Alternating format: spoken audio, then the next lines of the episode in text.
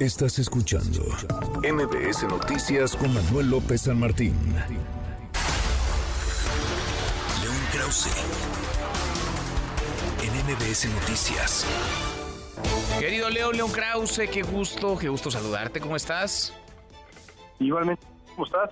Bien, muy bien, León. Pues los ecos, ¿no? Qué cosa este esta publicación. El presidente eh, parece que se ha enredado en el tema, más allá de lo publicado, más allá de lo que dice el artículo del diario The New York Times. No es, digamos, eh, eh, la primera publicación. Hace algunas semanas había otra. En esta ocasión se hablaba de la de la elección de 2018, el financiamiento de la campaña de 2018. Antes fue sobre la campaña de 2006, pero estamos en esta conversación que es, pues, de ida y vuelta, ¿no? En México y en Estados Unidos, León. ¿Cómo lo ves? Sí, bueno, pues ahí están, ahí están las dos, eh, las dos investigaciones, la de la de ProPublica, encabezada por Tim Golden, un periodista intachable, y la de el New York Times, encabezada por Natalie Kitroev y su uh, colega del uh, New York Times, si no recuerdo mal, Alan Foyer, los dos eh, periodistas y reporteros intachables. Y eh, las, las investigaciones dicen lo que dicen y no más, Manuel, y eso hay que acotarlo también porque a, final, a final de cuentas la reacción en redes sociales de pronto trata de confundir. aquí aquí eh, no hay más que, que, que los datos de hubo una investigación estructurada desde los testimonios de informantes, no hay una investigación abierta y de acuerdo con lo que publica el New York Times, la investigación, esta última se cierra por motivos políticos después de, lo que ocurrió con el general eh, Cienfuegos. Eso dice la investigación del New York Times a la que el presidente López Obrador pudo responder en su momento cuando la reportera se le acercó de manera formal y correcta para pedirle una versión. El presidente no respondió como debe hacer eh, eh, una persona que, decide respetar los métodos del, periodismo y eh, en cambio ha decidido atacar de la manera más abyecta a la, a la, a la reportera dando a conocer los datos como ya lo compartías ahora.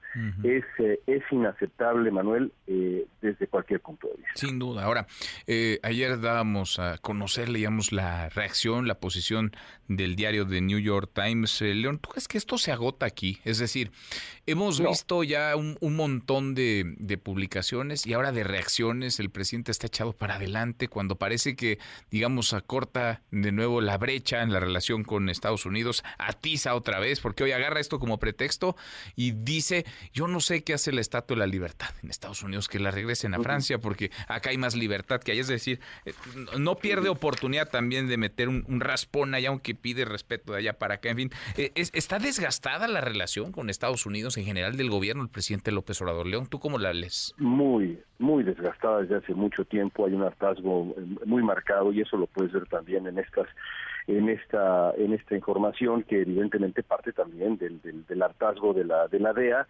que ciertamente y esto pues eh, eh, quizá habría que repetirlo pero bueno eh, es, clarísimo tampoco es ninguna ninguna santa paloma la DEA hay un hartazgo sin duda Manuel por por varios lados con el con el gobierno de, de México. La Estatua de la Libertad sin embargo está ahí precisamente para proteger las libertades básicas y entre ellas está la libertad de prensa, el respeto al, al, trabajo periodístico e incluso ir más allá, eh, la protección que desde el poder se debe tener, aunque sea incómodo, con, eh, con, el, con el periodismo. Y en un país como México, en donde eh, ser periodista es tan enormemente peligroso, sobre todo para nuestros colegas que, que, que, que trabajan, digamos, en, en, eh, en la provincia de México, en zonas particularmente difíciles, calientes de México, es de una irresponsabilidad infinita, Manuel, hacer lo que hizo el presidente de México.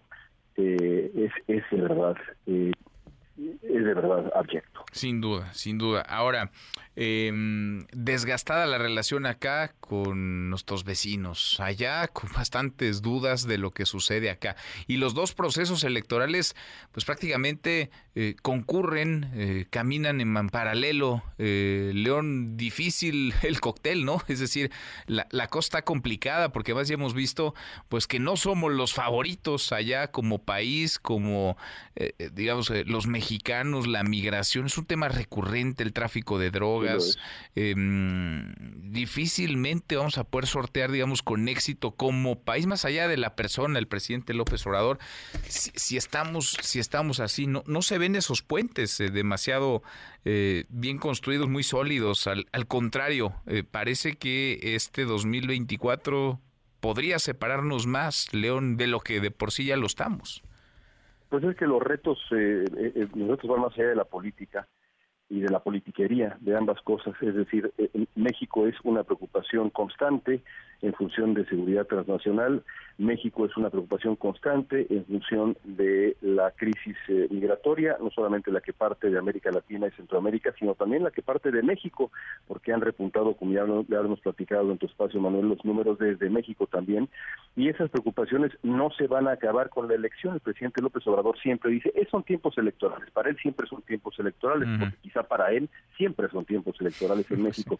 Esto va más allá de la elección y gane quien gane, llegue Biden, llegue Trump, será diferente con cada uno de ellos, pero México va a ser una preocupación y el siguiente sexenio para la siguiente presidenta de México, sea quien sea, va a ser muy complicado en materia de la relación bilateral. Muy, muy complicado. Abrazo grande, gracias León, muchas gracias como siempre. Otro para ti, un abrazo muy fuerte. Es León Krausel. Manuel López San Martín, NMBS Noticias.